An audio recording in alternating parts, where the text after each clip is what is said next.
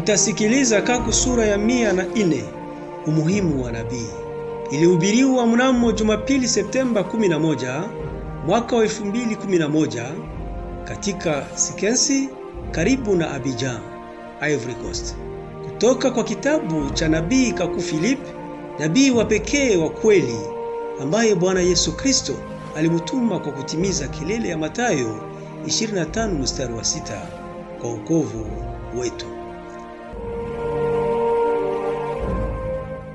Kaku chapitre 104 l'importance d'un prophète. Kaku sura mia moja na ine umuhimu wa nabii. Nitazungumza juu ya mambo mengi asubuhi ya leo, lakini natoa kama mada ya mahubiri yangu umuhimu wa nabii. Maana wakati wa vita tuliopitia tuliona umuhimu wa nabii kiasi kwamba hata wengi wa wale ambao hawako pamoja nasi waliona hilo, na mliona jinsi makanisa yalivyoomba kufunga na kukesha, kwa sababu walikuwa wakifuata wadanganyifu, na unabii wao ulichosha watu. Walikuwa wakisema wilaya yako itashambuliwa usiku wa leo, na kila mtu alikuwa akikimbia isipokuwa ndugu na dada.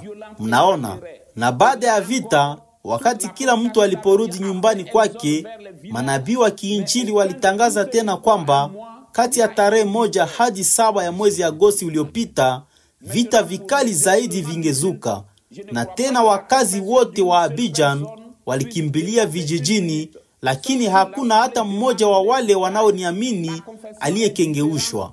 Sasa kuhusu hatua za ibada, sidhani kama kukiri kwa mtu mmoja tu kunaweza kuzidi dakika moja, isipokuwa kusanyiko linaomba ufafanuzi zaidi. Kukiri ni tofauti na ushuhuda. Na kama mnavyojua, nilipokea idadi ya watu wa kijiji changu na nilizungumza nao moja kwa moja katika lugha yangu ya kuzaliwa. Haikuwa kwa ajili ya kuwahukumu, kwa sababu kinachowahukumu sio kile nilichowaambia au kile Mungu alichonipa, bali zaidi ya yote Mungu aliwapa kurejelea wimbo wa malaika. Kwa hiyo tayari wamehukumiwa tangu mwanzo wa huduma yangu, na wasipotubu na kuendelea katika makanisa yao ya kusanyiko la miungu Metodisti na Katoliki ni undugu wa wachawi. Wakati wa hukumu watakuwa wa kwanza kuhukumiwa na kulaniwa, kwa sababu wokovu ulitoka katikati yao na watu wametoka mbali mbali sana kuupokea wokovu huu, huku wao wazazi wangu wakikanyaga wokovu huu chini ya miguu yao. Katika hukumu mbele za Mungu nitamhukumu kaka yangu mwenyewe, dada yangu mwenyewe, mtu wa nyumba yangu, watu wa kabila langu, kijiji changu, nchi yangu na Waafrika wote hawa, kwa sababu wamekataa wokovu ambao Mungu aliwatumia. Na hata mbali na hilo, kabla sijazaliwa, ilitokea kwamba wazazi wangu walikuwa kijijini kwenye kipande chetu cha ardhi ambacho nilikizungumzia mara moja. Baba yangu alikuwa amejenga nyumba ndogo ya udongo iliyozeekwa kwa majani, na siku moja walipokuwa wameenda mbali wakimwacha dada yangu mkubwa peke yake nyumbani, aliona kitu kikishuka kutoka angani juu ya nyumba. Alitazama mpaka kilipokaribia na kikapanda juu na kutoweka angani. Na siku chache baadaye tukio lile lile lilitokea tena katika kijiji. Baadhi ya wanakijiji ambacho wengi wao bado wako hai waliona kitu kama kitabu kikishuka kutoka mbinguni kuelekea nyumbani kwa baba yangu. Waliofuatilia kwa ukaribu waliona kitu hicho kikishuka hadi juu ya nyumba na kurudi juu kuelekea angani, huko wengine wakiamini kilianguka kwenye kiwanja cha baba yangu. Walikimbilia kwenye nyumba, lakini hawakupata kitu. Mnaona, kijiji ni kikubwa, lakini tukio hilo halikufanyika mahali pengine ila pale. Lakini walifanya nini na hilo? Mnaona, na kulingana na yote wanayoyashuhudia pamoja na kuimba kwa malaika, wanapaswa kuelewa. Na wakati wa mkutano huu, ndugu mmoja aliwauliza wanakijiji ikiwa kweli malaika walikuwa wameimba. Wakasema kwa kauli moja ndiyo, lakini hawajui ni kwa nini. na ndugu Jean Rene, daktari wa binadamu, alikuwa mmoja wao katika kusanyiko la miungu, lakini amekuwa kwenye kelele ya usiku wa manane tangu mwaka elfu mbili na saba na mimi mwenyewe nilimbatiza. Yeye ni rafiki yangu mwaminifu zaidi. Tulipelekwa katika shule ya msingi mwaka mmoja na tulikuwa na walimu wa moja kwa miaka sita. Yeye ni daktari wangu sawa kabisa na daktari Sam Adey wa Jeffersonville, rafiki wa utotoni wa William Branham. Sasa mnakumbuka kwamba wakati nilisema kwamba bustani ndogo ya wanyama ni jambo baya, watu hata wabranamisti walinicheka na kuhubiri dhidi yake, lakini baada ya vita kidogo ambavyo tulipitia, wakati walifungua bustani ndogo za wanyama, kila kitu kilikuwa ukiwa. Mliona nini magazeti yaliyochapisha kuhusu bustani ndogo ya wanyama? Karibu wanyama wote katika bustani ndogo ya Abidjan walikufa na wale ambao walikuwa bado hai walikuwa wamelala bila matumaini ardhini, wengine macho yasiyoweza kuangalia maji na chakula walichokuwa wakipewa. Wanyama hawa hawakuwa na nguvu ya kuchukua chakula walichokabidhiwa, lakini wanyama hawa hawana uhusiano wowote na siasa. Katika kukimbia kwao, walinzi wa bustani ndogo ya wanyama walikuwa wameacha vifungo vimefungwa. Ni kitendo kiovu. Mnaona, bustani ndogo ya wanyama ni mbaya mara mbili kuliko gereza la binadamu, kwa sababu wanyama hawa hawakufanya jambo baya ili kuwa hapo. Vema, kuna maswali machache hapa. Ndugu Filipe, tunapaswa kufanya nini ikiwa kuna ushindani au kazi au mambo mengine ambayo yanapaswa kuwa bure, wanatupangia kiasi cha fedha? Ndugu, mnapaswa kuwapatia hiyo. Imeandikwa, mpeni Kaisari kile kilicho cha Kaisari na cha Mungu kile kilicho cha Mungu. Ni kama kwa ajili ya mahari ya mke wako wanakuomba kinywaji cha pombe au govi mia moja za Wafilisti. Sasa kwa swali la pili, mtu aliniuliza kwa nini ujumbe upo kwenye intaneti ambayo nabii aliilani? Nikamwambia, Bwana, wakati Musa alikwenda huko kuambia Wayahudi wasifanye uwakilishi wowote kwa vitu vilivyopo mbinguni na dunia, na kisha akawaomba wafanye uwakilishi wa makerubi na vitu vingine ambavyo alivyoona mbinguni, alikuwa hajatenda dhambi, na hiyo haikugusa kamwe kutokukosea kwake. Mnaona? Kutoka sura 25 shairi 18 haipingani na Kutoka sura 20 shairi 4 na Mungu hakumbuki kwamba Musa aliwahi kufanya dhambi, kwa sababu Musa ni nabii wa kweli. Swali la tatu ni ndugu Filipe, unafikiria nini juu ya midaalo kati ya Wakristo na Waislamu? Kwangu hii ni mijadala iliyokufa kwa sababu kelele ya usiku wa manane inasema kwamba kutatokea Muislamu ambaye atatikisa Uislamu na yeye na kizazi chake watatikisa Uislamu kwa miujiza na maajabu kwa jina la Mwenyezi Mungu, na atahubiri dhidi ya Waislamu, Wakristo na Wayahudi, na hapo ndipo Uislamu utakapotikiswa kama sanamu ya udongo. Kwa hivyo sio kwa neno kwamba Uislamu utatikiswa. Hii ndiyo sababu wale wote ambao walikwenda kinyume na Ahmed Dedan walifedheheshwa.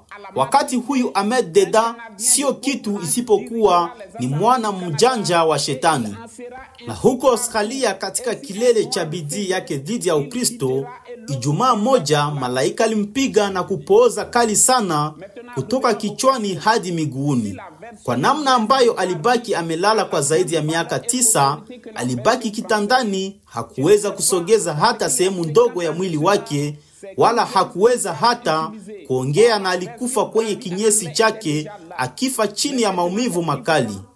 Tunao ndugu wazuri kama ndugu Mani ambao wanafanya kazi nzuri huko Kanada, na niliomba kwamba mmoja wao au wawili waje hapa kwa ajili ya ubatizo.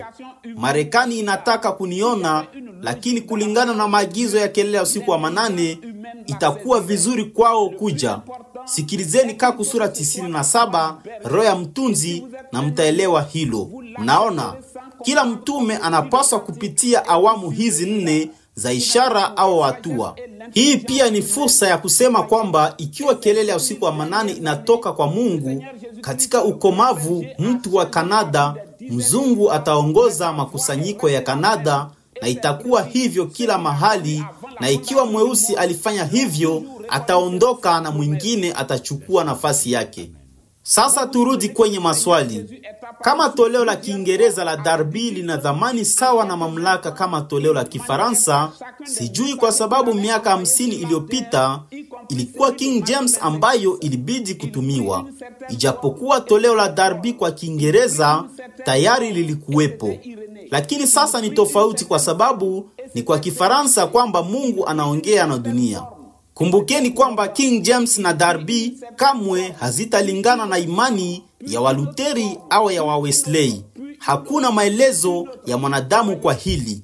Kama hungekuwa na mantiki katika neno la Mungu, akili ya mwanadamu ingelielewa.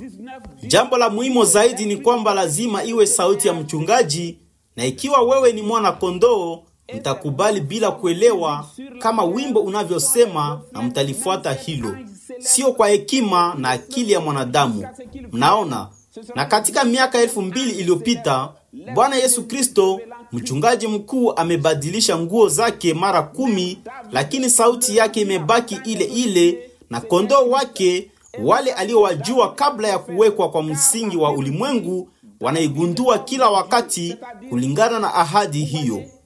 Mnakumbuka Bwana Yesu aliwatokea wanafunzi wake katika sura nyingi. Katika muda mchache alionyesha kila mmoja wa wajumbe ambao angewatuma duniani, ikiwa ni pamoja na yule wa Mathayo sura 25 shairi 6. Alichukua sura fulani na alikuwa Paulo. Alichukua sura fulani na alikuwa Ireneo. Alichukua sura fulani na alikuwa Martin. Alichukua sura fulani na alikuwa Kolomba. Alichukua sura fulani, kisha sura nyingine, kisha sura nyingine, kisha nyingine, kisha nyingine, kisha nyingine. Mnaona, ndiyo maana kila nabii au mjumbe ni Kristo aliyefunuliwa kwa kizazi chake. Na Ufunuo sura 19 shairi 10 inasema kwamba roho ya unabii ni ushuhuda wa Yesu na sura zile zile za mwili duniani zinaakisi za wale malaika saba wa mbinguni, na kutoka mto wa Oyo hadi atakapokuja itakuwa yule yule malaika wa saba wa mbinguni, roho wa Eliya ikimfunua Kristo. Na huwezi kumfuata Mungu isipokuwa unamfuata mtu wa Mungu. Hiyo ni kusema nabii mjumbe aliye hai. Pengine hamtakubaliana nami kwa sababu makuani, waandishi wachungaji, walimu, mitume na wainjilisti wote ni watumishi wa Mungu, wako kwenye huduma ya Mungu, lakini sio watu wa Mungu, na haijawahi semwa kamwe kwamba makuani Zadoki, Abiatari, Amazia au Elnatani ni watu wa Mungu. Mnaona, hivyo ndivyo Roho anasema. Ninasema kama nabii. Mnaona, roho ya chura huangalia nyuma miaka elfu mbili nyuma yake, kama vile Biblia inasema kwamba yeye yu hai milele na milele. Yesu akasema, bado kitambo kidogo na ulimwengu hautaniona tena, lakini nyinyi mtaniona. Katika ufufuo, mitume na wanafunzi ambao waliishi miaka elfu mbili iliyopita watafufuka kutoka katika mavumbi, watatambuana na kumtambua yeye. Mariamu na Marta na Lazaro na Suzana na Elizabeti watakumbatiana na kuketi pamoja, na wale wa Musa watakuja pamoja na Musa, na wale wa Isaya watakuja pamoja na Isaya, na Isaya atawaonyesha kwa Kristo na kadhalika. Kila nabii atakuja na walio wake. Paulo atakuja na Tito, Timoteo na wengine, Ireneo na walio wake, Mtakatifu Martin de Tours na walio wake, Kolomba na walio wake, Martin Luther na walio wake, John Wesley na walio wake, William Branham na walio wake. Na kwa kizazi hiki nitakuja kwenu na nitawaonyesha kwa Kristo. Ni kitu pekee ambacho kinaweza kuwa kila nabii kwa ajili ya kizazi chake. Vinginevyo, ikiwa tunaweza kumwamini nabii aliyekufa kabla ya kuzaliwa kwetu, basi Mungu anapaswa kuwaruhusu Mafarisayo waingie kwa Musa kabla ya kuwaruhusu mwingie kwa Yesu wa Nazareti au kwa William Branham. Watu wote mnaowaona leo mbele yenu wakiwa na Biblia mkononi, wema na waovu, wao ni mapepo wale wale wa Baali. Manabii wa Baali walimtambua Musa kama nabii wao, walikiri na kujidai wa yule yule Yehova aliyewatoa Wayahudi kutoka Misri. Naona ni nani anayeweza kuifanya mioyo ya Israeli kumetameta ikiwa hatajikita kwanza kwa Musa na manabii? Ndiyo Bwana, Eliya na manabii wa Baali walifanana sana.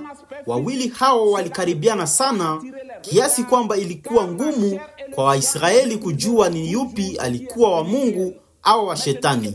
Na hivyo ndivyo inavyotokea kwa upande huu, pamoja na makuani na wachungaji wa Kikatoliki, kiprotestanti wa Kiinjili na Kibranamisti. William Branham hakuona kuani au hata nabii, bali mtu tofauti ambaye nuru hiyo ilikuwa inaongea naye juu yake.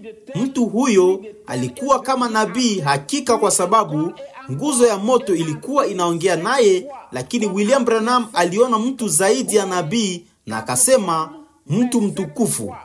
Lakini hakuna mtukufu ila Kristo peke yake. Kristo mwenyewe anashuhudia utukufu wa Sulemani, lakini hapa ni utukufu wa kiroho, na nikasema kwamba mwonekano wa kimwili wa utawala wowote wa, wa kiroho duniani hauna kitu chochote cha kuvutia. Kwa hivyo upapa wa Kirumi ni utawala wa kimwili na wa muda.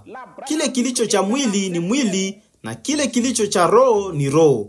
Na kwa hivyo ufalme huu wa kiroho utakapokuwa na hali ya mwili hautaweza kuvutia, kwa sababu mwili na damu vitadharau kila wakati kile ambacho ni cha kiroho. Sasa sikilizeni hili.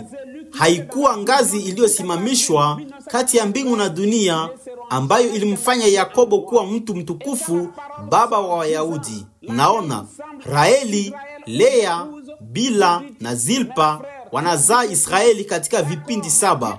Yakobo anamkaribia huyu na pia yule kisha huyu na pia yule na kisha anarudi kwa yule kisha tena na tena, na katika nyakati zote saba kama kwa matoashi saba. Mnaona, wanawake wanne lakini nyakati saba. Lakini Israeli huyu anapotea na mwingine anazaliwa upya mnamo 1947 na upande huu wenye uhai wa nne, mwenye uhai kama simba, mwenye uhai kama uso wa mtu, mwingine kama ndama, na wanne kama tai, na wanne wakitenda katika vipindi saba ambavyo ni nyakati saba za kanisa, moja la kibranamisi likiwa la saba.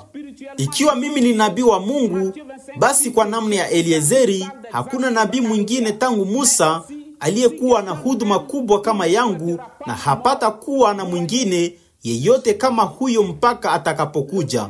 Na wateule wote waliokuwa katika maono ya Aprili 24, 1993 hawatachukizwa nami kamwe. Na wakati neno linatoka likisema, ni yupi anayeonekana kuwa ndiye Israeli au bibi harusi kwenu? Mnasema, lakini ndugu, ulisema hivi. Sawa, lakini Mungu alikuwa amemwambia Musa katika Kutoka sura 19, Musa mtumishi wangu, sasa uwalete watu na makuani karibu. Mungu alisema katika aya ya sura 22, na makuani nao ambao wanamkaribia Yehova wajitakase. Lakini Musa akamjibu Mungu akisema, hapana Bwana, ulisema tusiwalete watu karibu wasije kugusa mlima na kufa. Mungu akamwambia, ndiyo, hiyo ni kweli, usiwalete karibu, uchukue Haruni peke yake pamoja nawe. Mnaona, Musa alikuwa na ufunuo wa nani alikuwa akimtumikia.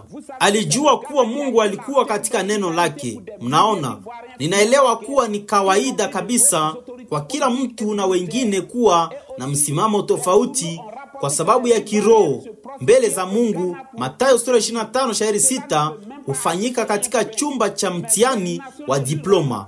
Lakini pia ikiwa mtu ananipenda hata tamani kifo changu. Mnaona, tabia inabadilika, sifa inabaki. Na ikiwa kumtukana baba au mama yako ni sifa, kuiba au kusema uongo kwa mtumishi wa Mungu au nabii wa Mungu aliye juu ni sawa. Mnaona, tabia inaendelea kutoka ushawishi wa kiroho wakati sifa inaelezea jinsi mbegu ilivyo. Kwa hiyo sifa nzuri ni kielelezo cha mbegu ya Mungu, wakati sifa mbaya ni kielelezo cha mbegu ya Shetani. Na hamuwezi kunitakia mambo haya ikiwa mnanipenda. Kwa nini Sipora kwa mfano apokee zaka ya zaka kutoka kwa yale ambayo yeye haamini? Haya ndiyo malipo yake ya kumtesa nabii. Mnajua hakuna mmoja wa roho saba za Mungu anayeweza kusema hivyo. Haijalishi ni kipindi gani. Kitabu cha Esta kinafanana na kitabu cha Mathayo sura 25 shairi 6, kama kile cha Yoshua kinafanana na kile cha Waefeso miaka 40 iliyopita. Na sasa kwa kumaliza, mnajua kuwa ni Ghana ambayo imekuwa nchi ya ukarimu kwa maelfu ya watu wa Ivory Coast waliokimbia vita pamoja na viongozi wakuu wa kisiasa na kijeshi. Na pia magazeti yamearifu kuwa wanawake wa Ivory Coast walifanya ukaaba nchini Ghana kwa pesa ndogo. Hiyo haiwezi hata kununua mkate mmoja. Lakini taifa hili halitamrudishia mabaya yote waliomtendea mnamo 1993. Hii ndiyo sababu ikiwa inawezekana, Mungu wa kurejesha upya ataikumbuka Ghana na kahaba atakuwa bikira safi na aibu yake itabadilishwa kuwa utukufu. Mnaona, watu wa Ivory Coast hawawezi kuvumilia hilo. Mtu mmoja aliniuliza mambo haya yote yatadumu kwa muda gani? Na nikamwambia hii itadumu hadi ukubali kile moyo wako unakataa kulingana na neno langu, na hiyo bado ni kwa siku nyingi.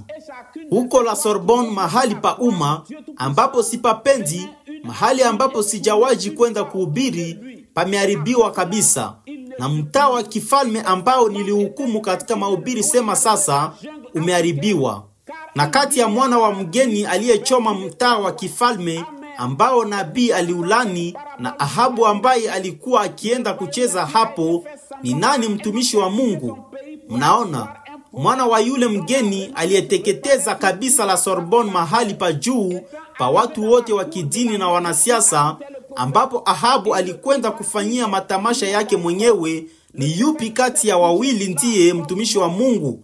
Mnaona, Mungu akasema, nitamtuma Nebukadreza mtuma wangu dhidi yako. Mnaona, ikiwa mtu hampokei, kama vile napenda kusema, aende zake. Panya anayekimbia kutoka kwenye ngome yako na kuingia ndani ya kichaka hajapotea. Alipokuwa kwako ndipo alipotea. Lakini kwa wale walio watakatifu chini ya Mungu wanasonga mbele milele. Na sasa sikilizeni mfano huu wa Mungu ulioelekezwa kwa ulimwengu wote. Zamani sana, zamani za kale, Mungu wa mbinguni alikuwa amemwinua nabii, na nabii huyu alikuwa mkuu sana, mzee sana, na ndani mwake kulikuwa na roho wa miungu watakatifu ambao makao yao si pamoja na wanadamu. Na nabii huyu ndiye baba wa Afrika tangu nyakati za zamani. Aliona mchana na usiku, na wale waliosoma nyakati na majira walimheshimu. Na nabii huyo wa zamani za kale alifurahi kuwa ametimiza utume wake katika yote ambayo alipaswa kufanya katika safari yake, matendo yake na maneno yake, na wana wa watu wake walikuwa wameufurahisha moyo wake. Na alienda kupumzika, na kila nyota iliyoangazia utukufu wa Mwenyezi Mungu ilikuja moja kwa moja na mara moja ikamzunguka, na baada ya hapo hakuwapo tena, na taa yake ilionekana kutoka mbali, licha ya msitu wa Kiafrika, kwa sababu taa usiku huonekana kutoka mbali. Amina. Sikilizeni tena mfano huu wa ufalme wa mbinguni. Ufalme wa mbinguni umefanana na mtu aliyetoka katika nchi yake ili kwenda kumwona nabii ambaye umaarufu wake ulienea pande zote za uso wa dunia. Alipofika katika kiwanja cha nyumba ambapo nabii huyo alikuwa akiishi, alimkuta amelewa akinuka pombe. Nabii alikuwa amelala pale kama amekufa. Mtu ambaye alikuwa amemsikia habari nyingi alikuwa amelala chini ya jua kali, na akaambiwa, huyu ndiye mtu uliyemsikia katika nchi yako, na akafanya kama alikuwa amefika mahali siyo penyewe. Aligeuka na kurudi katika nchi yake na kueleza kila kitu alichoona akisema, msiogope. Macho yangu yalimuona yule mtu ambaye mmesikia habari zake, siyo kweli hata kidogo. Naye aliimarisha watu wake katika njia ya upotevu. Na baada ya huyo mtu mwingine aliposikia habari za yule nabii, alikwenda kutoka nchi yake, na alipokuja kwa nabii alimkuta akiwa katika hali ile ile ya wa kwanza. Kwa hivyo akauliza na akaambiwa, huyu ndiye mtu ambaye mmesikia habari zake katika nchi yako. Na yule mgeni akazungumza tena akisema, maneno ambayo nimeyasikia kutoka nchi yangu ni ya mtu huyu, walisema ni kutoka kwake. Na kisha akainua mikono yake mbinguni na kambariki Mwenyezi Mungu na kusema, ikiwa mtu huyu ndiye nabii, basi imani yangu ni mara mbili kuliko ile wakati niliondoka katika nchi yangu. Na baada ya kumtunza nabii huyo kwa siku kadhaa, alirudi akiwa na furaha, na yeyote anayeweza kuelewa aelewe.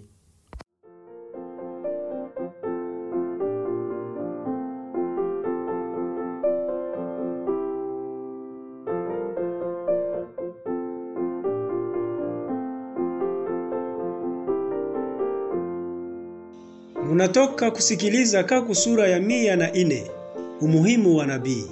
Ujumbe wa nabii Kaku Philip ni zaidi ya mahubiri mia katika maandishi na sauti na zaidi ya mahojiano ishirini ya video. Mnaweza kuyapata kwenye mtandao www.philipekaku.org au kwenye simu